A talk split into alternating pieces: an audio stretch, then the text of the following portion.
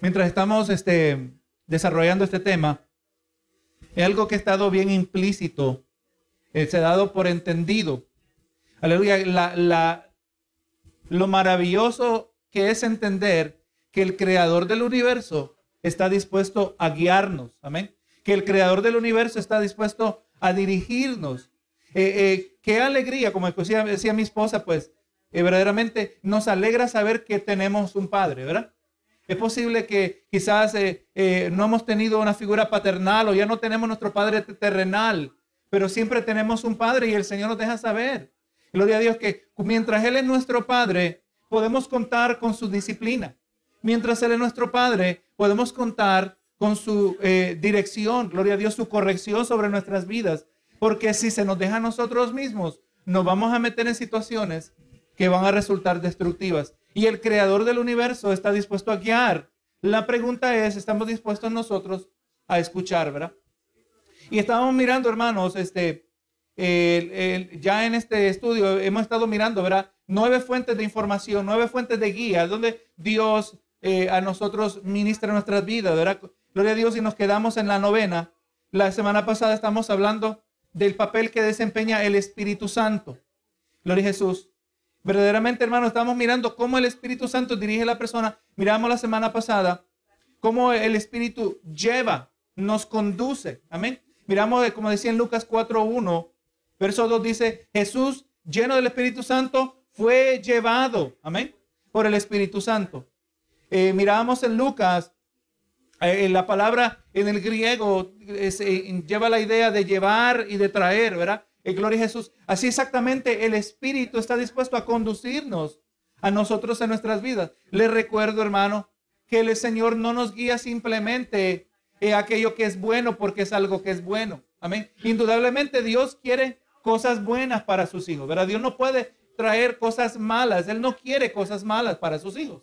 Lo malo le espera al que anda en pecado, al desobediente, al que, al que no se arrepiente. Pero a sus hijos Dios quiere cosas buenas. No podemos esperar nada más que bien de Dios, nada más que el, bien muchas veces no se va a manifestar de la manera ¿verdad? que uno pensaba. Eh, me estaba contando una hermana, eh, y esto yo lo había escuchado, pero eh, y aquí ella me contó otro testimonio de lo mismo, de una mujer que estuvo en un accidente, una hermana, una hermana en Cristo que estuvo en un accidente, y uno dice, eso es malo, ¿verdad?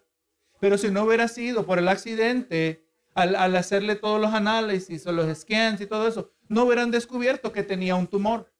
O no hubieran descubierto que tenía otra enfermedad que esa sí la iba a matar. Amén. O sea, ¿verdad? Muchas veces el bien de Dios no viene en los paquetes que nosotros esperábamos. Pero el bien de Dios siempre está dirigido a sus hijos. Pero sepa que Dios no solo quiere darle un mejor trabajo por simplemente darle un mejor trabajo. Dios no quiere bendecirle económicamente simplemente para bendecirle económicamente o darle una mejor casa o darle una mejor vivienda un mejor carro simplemente para que tengamos buenas cosas. Dios no trabaja así. Todo lo que Dios hace siempre lo va a hacer para la gloria de su nombre. Amén. Así que le dio un, nuevo carrito. Este carrito debe producir en usted agradecimiento, ¿verdad que sí? Debe producir adoración. Oh señora, entre más grande el carro, más hermanos puedo meter. Podemos decir así, ¿verdad? Más largo podemos ir cuando se trata. Eh, pero gloria a Jesús tiene que ser para la gloria de Dios. Amén.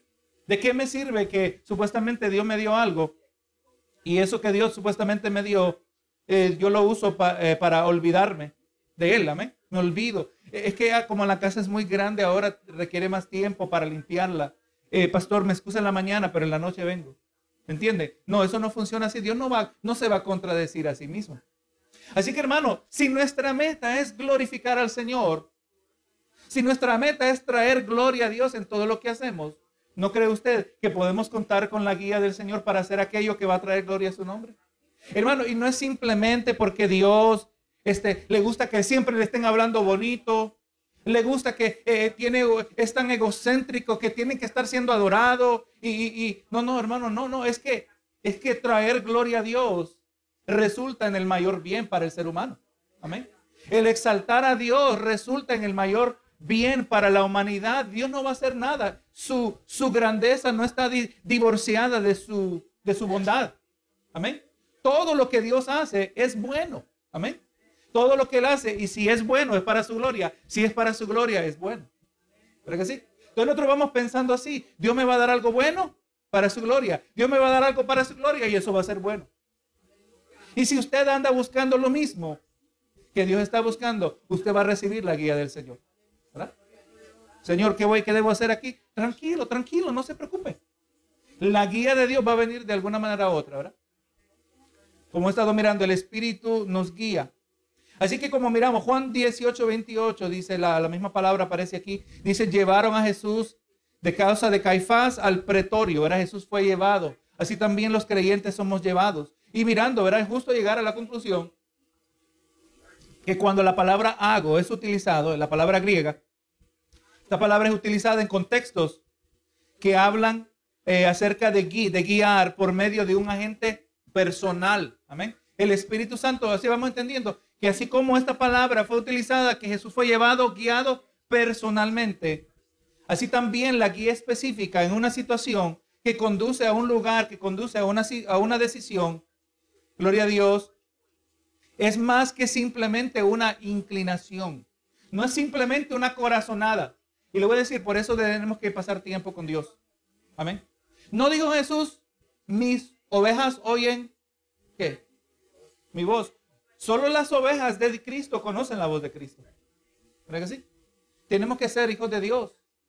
Dios no nos va a hablar de manera rara a nosotros. No, nosotros vamos a saberlo reconocer. Así que la guía de Dios, hermano, es clara. No se mueva a hacer nada mientras usted no tiene guía clara del Señor. Aleluya. Si solo tiene una simple corazonada, pues estamos entrando en un territorio algo peligroso, ¿verdad? Pero habíamos mirado, hermano, las citas de, de Romanos 8:14. Dice, porque todos los que son guiados por el Espíritu de Dios, estos son hijos de Dios. Gálatas 5:18 dice, pero si sois guiados por el Espíritu, no estáis bajo la ley. O sea, vamos mirando que la guía del Espíritu es muy diferente ahora en el nuevo pacto que como lo era en el antiguo pacto. Un indicador de que usted y yo estamos en el nuevo pacto es que somos guiados por el Espíritu de Dios. Amén. El asunto es que Dios siempre está dispuesto a hablar, como ya dije, pero no siempre estamos dispuestos o estamos listos para escuchar. Gloria a Jesús. Hay que, tenemos que reconocer, hermano, que, que esta calidad de guía caracteriza las vidas de los hijos de Dios. Gloria a Dios. Y es algo que es continuo. Amén. Entre más usted pase tiempo con el Señor, con un corazón sincero. Amén. Cuando ora con un corazón sincero, no de manera robótica. No, ya cumplí con mi oración. Y, y le digo, hermano, aquello que hacemos todos los días, es bien fácil de caer en rutina.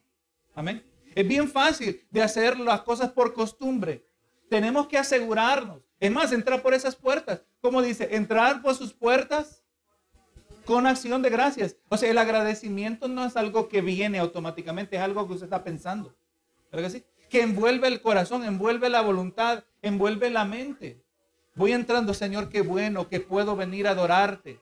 Tenemos que entrar con agradecimiento. ¿Verdad que sí? Eh, el, el, las quejas vienen de manera instintiva. ¿Verdad que sí? Pero la gratitud no viene así, ¿verdad? Tenemos que interrumpir un patrón. ¿Verdad que sí? Tenemos que interrumpir, oye, yo me estoy quejando y quejando y quejando cuando tengo tantas cosas por las cuales debo dar gracias. ¿Verdad que sí? ¿Por qué? Porque el quejarnos, el ser mal agradecido, pues es algo que está, que está en, la, en la carne, en nuestra naturaleza pecaminosa. El ser indiferente, el ser centrado en uno mismo, es algo que viene natural, pero el ser humilde, el ser eh, generoso, requiere un esfuerzo de parte nuestra, ¿verdad? Pero la guía del Señor, cuando nosotros somos sinceros, el Señor nos va a estar guiando. Cuando oramos, vamos a recibir el beneficio. Y, déjeme aclarar, hermano, que para recibir beneficio en la lectura de la palabra, para recibir beneficio en el ayuno, para recibir beneficio en, en, la asistencia al culto, no requiere que usted siempre tiene que sentir la presencia de Dios. Pero lo que sí requiere es que usted y yo estemos conscientes de la presencia de Dios. Ah, o sea, ya, ya lo hemos hablado varias ocasiones. Usted puede decir sin problemas, sin sentirse mal, que no siempre siente la presencia de Dios en el culto. En ocasiones sentimos una visitación especial de Dios. Al mismo tiempo, usted durante su día, usted no puede decir, yo siempre siento la presencia de Dios en el trabajo. No lo podemos decir así, ¿verdad? Porque Dios no trabaja de esa manera. Pero el hecho que yo no siento su presencia no cancela la realidad de que Él está presente. ¿Verdad que sí? O sea, puedo ser que, puedo estar, eh, aleluya, no puedo, no es que siento su presencia, pero estoy consciente de su presencia y eso impacta mi conducta en mi diario vivir. Y así que también, si yo estoy consciente de su presencia, yo estoy consciente que Él me está mirando ahorita que me estoy comiendo mi comida y que, que no le estoy dando gracias a Dios. Perdóname, Señor, que estaba con tanta hambre que ni me acordé de orar. Perdóname que estaba tan apurado que hice tal cosa y ni te pedí tu guía. Perdóname que hice planes que mañana tal y tal cosa, que hay muchas cosas que hacer y ni se me ocurrió decir si Dios quiere. Eh, pero cuando tenemos conciencia de Dios, el Señor nos redarguye, oye, no está bien que tú procedas así. No está bien que tú hagas tu vida así, que tú planees como que si Dios no tiene nada que ver. ¿Dónde está la guía de Dios? No, hermano, pero la guía de Dios es regular. La presencia de Dios aunque no estemos, no la podamos sentir, pero estemos conscientes de ella, siempre Dios está para guiarnos a cada uno de nosotros. Pero hermano, cuando Pablo, Pablo no está hablando de una persona que está siendo guiada simplemente por, por medio de sus propias convicciones morales o deseos, pero por medio del Espíritu Santo, quien es una persona. Amén. En el mismo contexto de Gálatas, mire lo que dice Pablo, trajo, trajo unas instrucciones similares a los hermanos en Galacia. Dice Gálatas 5:16, digo pues, andad en el Espíritu. Andar en el Espíritu se refiere a vivir en el Espíritu. Andar en el Espíritu y no satisfagáis los deseos de la carne. O sea, andar en el Espíritu es no agradar la carne. O sea, oye, una, evidencia de, de ser guiado de andar en el Espíritu es como que estoy viendo demasiada televisión como que estoy teniendo demasiado internet, como que demasiado de esto. Esto no me conviene. Recuerde, la palabra dice, todo me es lícito, todo me es permisible. Todo me es lícito, pero no todo me conviene. ¿Verdad? El niño se puede meter el dulce en la boca, aleluya, y, se, le permite uno, y si, si no lo miran, se come, se come dos, se come tres. Ya que puede hacerlo, no quiere decir que debe. Entonces ahí donde nosotros, guiados por el Espíritu de Dios, Dice, oye, demasiado de esto. Gloria a Jesús. Dice Gálatas 5:25. Si vivimos por el Espíritu, andemos también por el Espíritu. Recuerda, hermano, eh, que hemos mencionado cuando hablamos del poder, porque todo creyente que viene a Cristo tiene que nacer de nuevo. La palabra es ser regenerado. Tiene que nacer de nuevo. El poder de Dios nos regenera. Su espíritu nos regenera, nos regenera, nos transforma. Pero ese mismo poder que nos regenera, ya no es que ahora se puso en stand-by para la siguiente transacción hacia la siguiente persona. No, el Espíritu Santo, ese mismo poder, sigue trabajando en nosotros. Y ahora, gloria a Jesús, el regenerado está siendo santificado. Todo lo que el Espíritu Santo hace, todo su guía, todo, todo esto es relacionado. Todo aquello que tiene que ver que en nosotros resulta eh, en un bien y que resulta para la gloria de Dios, resulta también en nuestra santificación. Todo esto, ninguna de estas cosas está separada. Si vivo por el Espíritu, ando por el Espíritu. ¿Y cómo se llama el Espíritu? Espíritu Santo. ¿Será que el Espíritu Santo es más santo que Jesús? ¿Será que el Espíritu Santo es más santo que el Padre? Por eso se llama Espíritu Santo. Obviamente sabemos que no, ¿verdad? Pero entonces al llamarle Espíritu Santo es porque su función es de cultivar en nosotros santidad. Nos deja saber su función. El Espíritu Santo nos guía, me va a guiar a un trabajo para la gloria de Dios, para mi bienestar. Pero también esto de alguna manera va a impactar mi santidad. ¿Verdad? Porque si meto más horas en ese trabajo que supuestamente Dios me dio, eso no me está ayudando a santificarme. Pero si me permite ahora, ah, mira, estoy en un ambiente menos tóxico. Porque a veces uno tiene unos compañeros de trabajo que horrible. Pero a veces el trabajo que Dios me dio, e, es más, el trabajo que Dios me dio gano menos. Pero ¿cómo es que Dios me dio ese trabajo? No, porque me lo dio porque aquí es un ambiente mejor. Y tengo hasta, puedo, puedo orar con libertad. Además, puedo, hay otro que trabaja ahí que es cristiano, que podemos orar juntos. O sea, vamos mirando cómo esto está conectado, ¿verdad? Todo lo que Dios hace es bueno y todo lo que Dios hace es para su gloria. Es la misma cosa. Y cuando Dios guía a sus hijos, que supuestamente están buscando la gloria de Dios, vamos a participar del bien de Dios y vamos a participar de la santidad de Dios. Vamos a hacerlo todo para la gloria de Dios, hermano. Nos vamos a sentir completos. Lo que hace al ser humano sentirse completo no es que tiene una buena carrera. Ahora, si tiene una carrera que la está usando para la gloria de Dios, ahí sí. Amén. No es que simplemente tiene una buena vivienda, pero cuando tiene su vivienda para la gloria de Dios, ahí sí. Amén. O sea, yo, Dios me da un carro, yo no lo voy a usar para malos pasos. Ah, Señor, ahora este carro yo puedo andar para arriba y para abajo. ¿Y, dónde está hermano? Es que ando de viaje, siempre anda de viaje.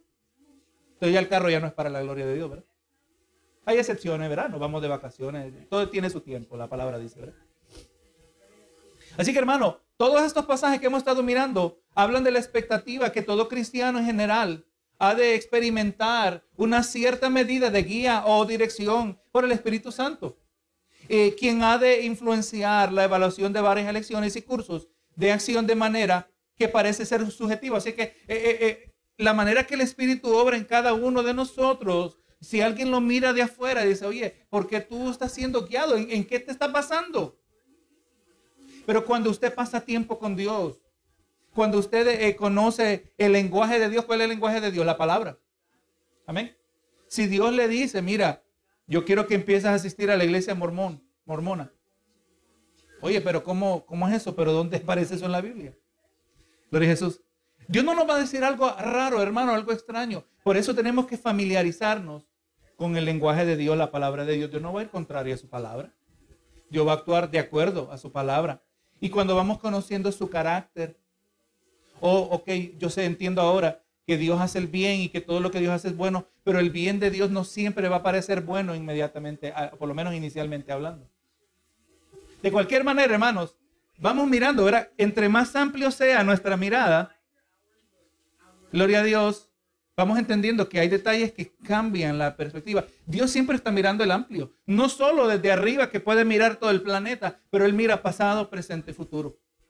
Así que yo con seguridad, cuando el Espíritu me guía a hacer algo que que no me cuadra, que, no parece correcto, gloria a Jesús, verdaderamente, eh, eh, nosotros tenemos que confiar en su carácter. Amén. Entonces, hermano, vamos recapitulando un poquito. Dios nos ha dado, si vamos a tomar decisiones que agradan al Señor, Dios nos ha dado la Biblia número uno, ¿verdad? Dios también nos ha dado la habilidad de estudiar la situación, analizar. Hay que pensar. Cuando usted puede pensar mejor, hermano, le voy a decir, Dios se glorifica. Entre más tiempo usted tiene para pensar y orar, Usted va viendo, hermano, cada día se va volviendo más clara la situación. Cada semana se va agregando un detallito más. Cada, cada vez eh, el Señor nos, eh, nuestro sentir también va cambiando. Vamos mirando también, no solo el, estudiar la situación, pero cómo, es nuestro carácter, ¿verdad? Cómo nosotros eh, nos miramos, cómo nosotros nos sentimos, gloria a Jesús, acerca de, la situación. Ese es un factor principal. También miramos el, consejo de otros. Gloria a Jesús, donde eh, podemos eh, recibir orientación acerca de esta situación. No seamos ignorantes en pensar. La palabra nos advierte, nos dice que, que ninguno sea sabio en su propia opinión, ¿verdad? Así que buscamos el consejo de otros. El consejo de otros también puede venir en forma de buenos libros cristianos. Pídame, yo le recomiendo un buen libro cristiano cuando usted quiera. Quinto, hermano, miramos que a veces las circunstancias cambian. A veces se cierra una puerta. Cuando se cierra una puerta, usted dice, ah, pues no puedo ir para allá. Señor, ¿debería agarrar este trabajo? Señor, ¿debería aprovechar esta oportunidad? Y de ahí se cae todo el piso. Ah, bueno, parece que, Dios no quería que no. Amén. Y tranquilo.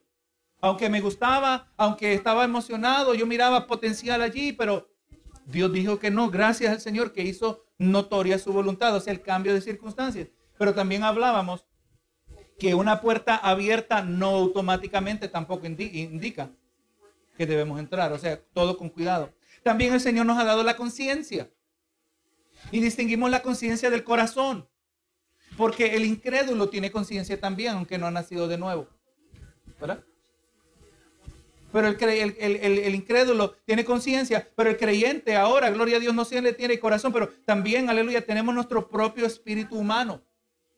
Cuando nacemos de nuevo, lo que nace en nosotros es nuestro espíritu, el que estaba muerto en delitos y pecados. Lo decía un predicador, escuchaba esta mañana, y él decía que éramos cadáveres espirituales. Me gustó la expresión. Éramos cadáveres espirituales. Nuestro espíritu estaba muerto incapaz de, tener comunión con Dios, pero ahora que hemos nacido de nuevo, ahora tenemos eh, donde el Espíritu Santo, la, la novena guía, ¿verdad? La novena fuente, y obviamente no están puestos en orden de prioridad, ¿verdad? Pero el Espíritu Santo trabaja con nuestro espíritu. Donde dice la palabra que el Espíritu de Dios certifica a nuestro espíritu que somos, ¿se sabe el verso? Somos hijos de Dios. Amén. El Espíritu Santo nos testifica a nuestro espíritu que somos hijos de Dios. Ahora, hermano, en todo esto, eh, tenemos que entender, hermano, que eh, estas son, miramos que las primeras categorías de información son externas, la Biblia. O sea, alguien puede mirar la misma Biblia y llegar a conclusiones similares. Alguien puede mirar, si estudiar la situación como yo la estudio, y llegar a, a conclusiones similares, porque estamos mirando lo mismo. Alguien puede mirar, gloria a Dios, este, eh, el cambio de circunstancia y también para llegar a similares conclusiones. Pero cuando estamos hablando de lo interno, la conciencia, el corazón, el espíritu humano, la guía del Espíritu Santo, es algo que es externo. Lo, lo externo es objetivo. Muchos pueden mirar lo mismo y llegar a la misma conclusión. Pero lo que es interno es subjetivo. Y eso depende totalmente de nosotros. Nadie me puede decir a mí que lo que yo estoy sintiendo está, es correcto o que está equivocado. A menos que obviamente esté contrario a la palabra del Señor. Entonces ahí donde aquello que es subjetivo, y hay gente que tiene, hermano, eh, tiene reservas de que debemos rechazar todo aquello que es subjetivo. Debemos rechazar que si usted siente en su corazón hacer algo. Amén. Por ejemplo, recuerde, la conciencia, eh, internamente el espíritu nos redarguye acerca de lo bueno y lo malo. Ese es el papel y hasta ahí llega la conciencia. Pero entonces hay ahora el otro área donde Dios trata es en nuestro corazón, donde el Señor nos inquieta hacer ciertas cosas. No necesariamente que es algo bueno o algo malo, sino algo específico. Gloria a Jesús. Pero hay gente que piensa que hay algo, como hay peligro de abuso, porque pues eh, las impresiones pueden engañar a la gente. Hay gente que se, tiene objeciones. Y es cierto, hermano, que es posible que las personas cometan errores en el área de la guía subjetiva.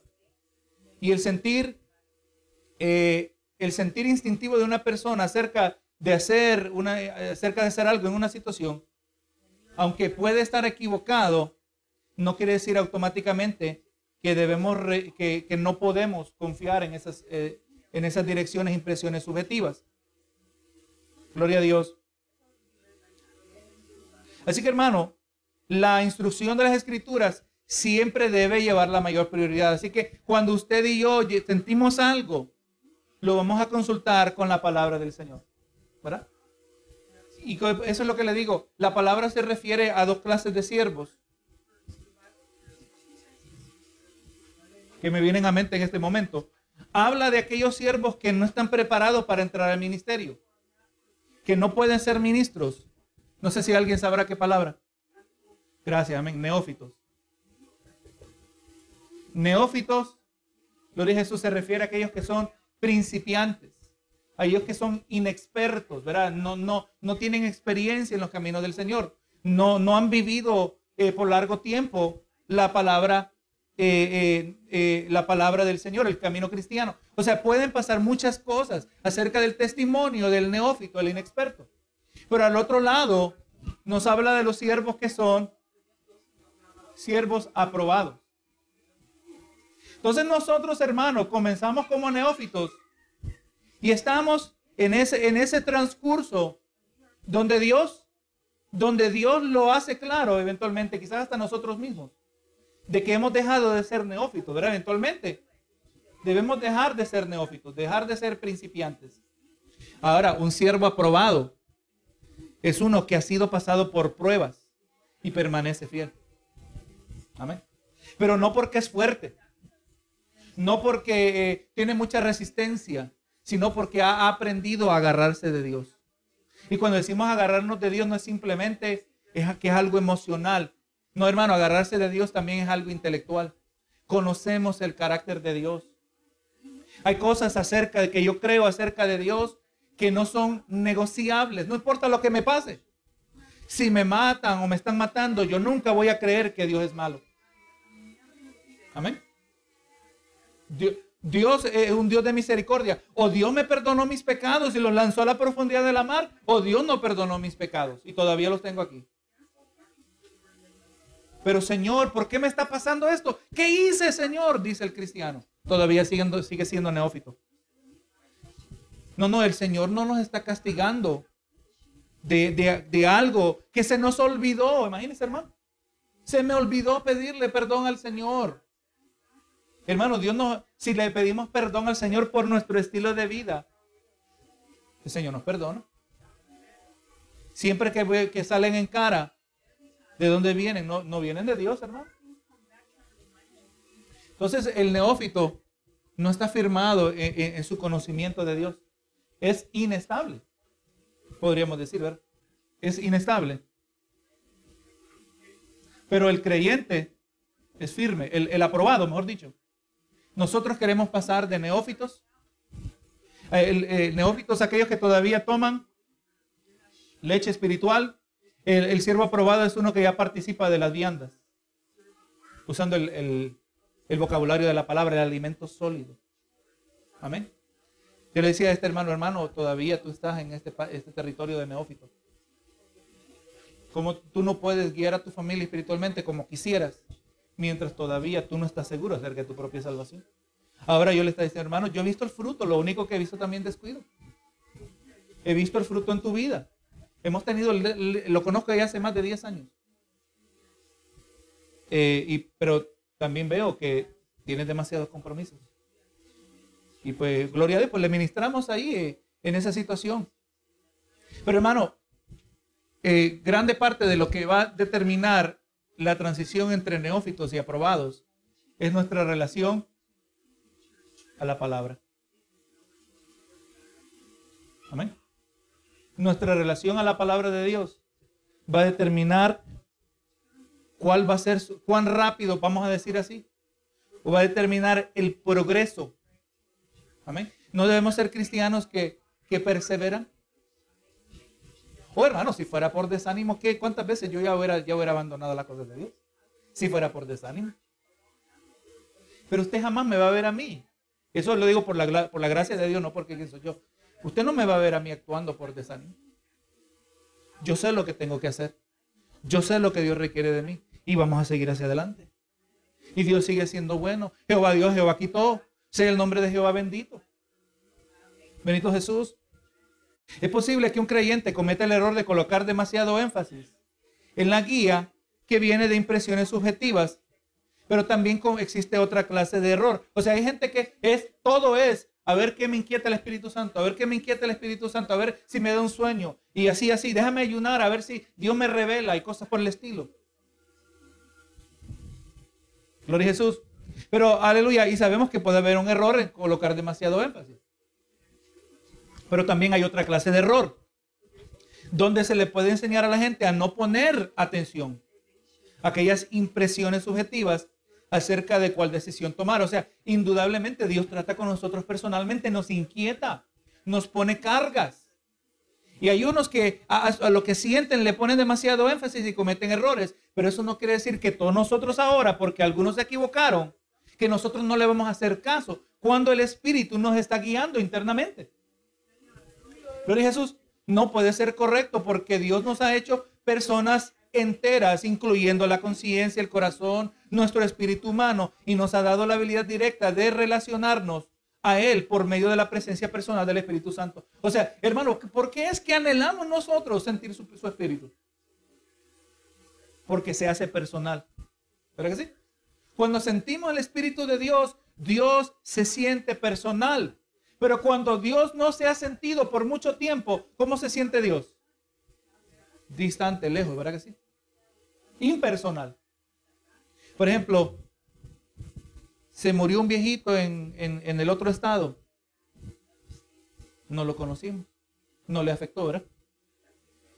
Pero si usted conocía a ese viejito, o si ese era cercano a usted, era un, gran amigo de la familia, usted lo va a sentir, ¿verdad? Porque es algo personal. O sea, entre más cercano, entre más distante, eh, determina cómo nosotros nos vamos a relacionar. Así también cuando la presencia de Dios se siente en medio de, su pueblo, se sienten sus hijos, Dios se hace personal y es, es evidencia de que tenemos comunión con el Señor. Mira lo que Jesús dijo, Juan 14, 16. Yo y yo rogaré al Padre y os dará otro consolador para que esté con vosotros para siempre. Donde Jesús dice, os conviene que yo me vaya. ¿Y ahora? Porque os enviaré otro consolador. Porque es Jesús, hermano, como Jesús ministraba con los discípulos. Jesús andaba lado a lado con los discípulos. Me gustó, miraba un, un pastor que estaba diciendo acerca de esto mismo. Cuando Pedro andaba con Jesús, Pedro era bien valiente. ¿Verdad que sí? Pero eh, Pedro era bien atrevido. Cuando andaba Pedro cerca de Jesús, Jesús, él caminaba en el agua. Se recuerda, él trató con una espada de, de detener a todos aquellos que querían arrestar a Jesús. Pero lejos de Jesús, Pedro era cobarde. ¿Verdad que sí? Porque Jesús no estaba dentro del corazón de Pedro. Pero ahora cuando Pedro es lleno del Espíritu Santo, ahora que Dios mora dentro del corazón de Pedro, ahora Pedro es otro. No era perfecto, pero ya no era cobarde, ahora era valiente en las cosas del Señor. Así también nosotros, hermanos, nosotros no queremos a un Dios distante, queremos a un Dios cercano. Amén. Por lo tanto, recibimos la guía objetiva de la palabra del Señor, pero también recibimos la guía subjetiva del Espíritu Santo. Y cuando miramos que el Señor respalda lo que hacemos en obediencia, oye Señor, qué, cercano me siento a ti. Mire lo que dice Juan 14, 26. Más el consolador, el Espíritu Santo, a quien el Padre enviará en mi nombre, Él os enseñará todas las cosas y os recordará todo lo que, lo que yo os he dicho. Mire cómo vamos mirando que el Espíritu Santo nos guía no simplemente eh, poniéndonos ideas, pero no, nos recuerda la palabra. El Espíritu Santo nos recuerda la palabra de Dios. Eh, eh, no va a actuar contrario. Usted puede leer también en Juan 15, 26 o Juan 16, 7. Y también puede leer en, en Primera de Juan 2, 1. La palabra consolador, que es usada aquí en la palabra griega paracletos, y tiene una variedad de traducciones, puede ser traducida de diferentes maneras dependiendo, dependiendo del contexto. En la palabra paracletos puede significar ayudador, defensor, consolador o consejero. Jesús estaba diciendo que daría el Espíritu Santo para que viniera otro ayudador, para que estuviera presente con los discípulos cuando él ya no estuviera físicamente con ellos, para hablarles y enseñarles. El Espíritu Santo nos enseña. Hermano, yo le voy a decir, yo he descubierto y no, no, tengo, no digo que tiene que ser así con todos, pero muchas veces en oración es donde el Señor, porque estamos queriendo usar la palabra de Dios, ¿verdad? Cuando estamos orando. Y, cuando estamos usando la palabra, estamos meditando sobre la palabra del Señor, estamos meditando sobre lo que estamos orando. Y muchas veces yo veo como el Señor me está conectando doctrinas, como el Espíritu Santo, ¿verdad? Porque Él es, es nuestro ayudador. Él que nos, recuerda la palabra del Señor. Y voy mirando cómo esto está relacionado con esto. Y, hermano, y eso es lo que produce oraciones eficaces. Amén. Yo meditaba esta mañana mientras estábamos aquí. Me venía el corazón, el pensamiento, decía, queremos orar, si estamos orando, no venimos a desperdiciar el tiempo. Si vamos a orar es porque queremos que nuestra oración sea eficaz, que no se desperdicie nada. Señor, ¿y cómo una oración puede ser eficaz? Cuando tenemos una cosmovisión cristiana. Amén. Cuando nosotros miramos todo desde la perspectiva de Dios. Yo no estoy invirtiendo mi tiempo en orar por algo que Dios no le interesa, que no le importa. O sea, la conmovisión cristiana, algo que informa nuestra conmovisión cristiana, lo hemos mencionado. Dios todo lo hace para su gloria. Póngase a pensar, si Dios todo lo hace para su gloria y Dios me dio el día de hoy, ¿para qué me lo dio? Para su gloria. ¿Para que sí? Entonces, si yo llevo eso en mente, eso va a moldear cómo yo me voy a desenvolver en el día de hoy. Dios me regaló el día. Me lo regaló, puede ser que el día de hoy es porque tengo que ir a trabajar para su gloria. ¿Verdad que sí? O voy a descansar, también voy a descansar para su gloria. Voy a salir a pasear también. Todo, ¿verdad? Eh, gloria a Jesús, no me voy a ir. Oh, Dios me dio el día de hoy para ir a, a meterme a la cantina. No, eso no es para su gloria, ¿verdad? Pues ya, Señor, eso yo no lo debo hacer. Porque no, eso no va a ser para tu gloria. O voy a ver este programa. Pero este programa no es para la gloria de Dios. O sea, mi cosmovisión es, moldeada y, ciertos eh, límites, ciertas fronteras, eh, linderos son establecidos donde usted y yo no debemos cruzar. ¿Verdad? Para, para la gloria del Señor. Otras traducciones transmiten la idea de alguien que se envuelve en comunión personal e interacción personal con la persona siendo ayudada y aconsejada. Eso es lo que hace el Espíritu Santo. Nos deja saber, hermano, cuando a veces que oramos y a veces no sabemos qué pedir. Y dice la palabra que el Espíritu eh, intercede por nosotros con gemidos indecibles. Hay cosas que quisiéramos decir a Dios, pero no sabemos cómo decirlas. Hay situaciones que, que, que emociones que queremos transmitir a Dios y no sabemos cómo transmitirla. Póngase a pensar, hermano. Cuando usted conoce dos idiomas, usted se da cuenta que hay cosas que se pueden decir en un idioma, pero no se puede decir exactamente en el otro. Y esos son idiomas humanos. Pero cuando se trata de lo espiritual, se trata de una dimensión espiritual que va más allá de todo lo humano. ¿Será que habrán cosas que son humanamente difíciles de decir? y el Espíritu las dice por nosotros. O sea, el Espíritu Santo nos está guiando, nos está dirigiendo de manera personal. También sabemos, hermano, que podemos ser mal guiados de una errada comprensión de las escrituras. Podemos ser eh, erróneamente evaluar nuestras, nuestros talentos de manera errónea, nuestras habilidades. Podemos también depender de información equivocada acerca de una situación. Podemos equivocarnos a ser guiados por medio de un mal interpretar de pasadas experiencias. Gloria a Jesús. O sea, todas estas fuentes de información se pueden abusar. Todas estas se puede errar. De seguro que podemos ser guía, mal guiados por predicaciones, los cuales podemos aplicar erróneamente o también nos pueden dar un mal consejo. Libros y artículos también nos pueden engañar. Y de la misma manera, la, la tradición de la iglesia también ha cometido errores. Cuando hablamos de la tradición de la iglesia, estamos hablando de la tradición doctrinal, no como la iglesia católica, ¿verdad? Gloria a Jesús. Pero por lo tanto, tampoco nosotros vamos a descartar eh, las inquietudes objetivas. Es que es posible, hermano, que teniendo las, las guías objetivas, su palabra, el consejo de otros, y ahí estamos siendo equivocados, estamos siendo mal guiados. Pero muchas veces la manera que Dios nos va a corregir es más mal. Pero esto es algo que impresiona en nuestros corazones. O sea, yo tomé decisiones basadas en información equivocada, en, un verso mal interpretado. Yo pienso que voy bien. Y además, busqué el consejo de otro y me dio el mal consejo. Gloria a Jesús. Pero, pero a veces el Espíritu Santo nos inquieta, vas mal. Y yo no sé por qué, en mi mente todo parece que está bien, pero por dentro yo siento que está mal. Y eso, hermano, si usted ha estado allí eh, es un momento, una situación bastante peculiar, Porque por fuera todo se ve bien, pero por dentro sentimos que está mal. Y muchas veces entre más tratamos de ignorarlo, no podemos. O sea, vemos el, el balance, la necesidad de, las, de ambas cosas, ¿verdad? Gloria a Jesús, podemos llegar a la conclusión de que debemos poner atención a los cuatro factores subjetivos de la misma manera que los primeros cuatro factores objetivos cuando tomamos decisiones. Ahora buscamos ese balance.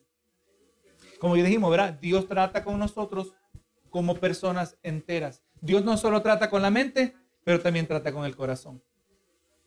Y nos debe quedar claro que cuando, que nunca debemos seguir ninguno de los factores subjetivos para desobedecer la instrucción de las escrituras, de la palabra del Señor. Hermano, la, mañana, la semana que viene, Dios así nos permita, vamos a estar mirando, ¿verdad? Este, porque son varias cosas que considerar y al mismo tiempo podemos caer en el peligro de hacer algo demasiado complicado. Amén. No entre más usted va haciendo estas cosas, vamos a mirar que usted no va a tener que venir. ¿Con cuál era la lista que me dio el pastor? Déjame ver la lista. Oye, se me olvidó uno. ¿Cuál era? No, no, no queremos hacerlo. No tiene que ser complicado. Pero vamos a descubrir que muchas, muchas veces, entre más vamos incorporando estas cosas, se va a hacer hasta de manera intuitiva. Amén. O sea, nos va a venir de manera natural. Como todas las cosas, ¿verdad? Pónganse a pensar la primera vez que agarra una escoba o la primera vez que agarra una pala. Qué torpe se siente uno, ¿verdad? Y parece que uno nunca va a aprender. Pero todo se aprende, ¿verdad? Gradualmente, eventualmente se hace natural. Así también este es lo que vamos a estar mirando la semana que viene. Que no, no tiene que ser complicado, pero es importante que entendamos el proceso. Vamos entendiendo que tiene varias facetas, ¿verdad? Que, que nos pueden ayudar a cada uno de nosotros.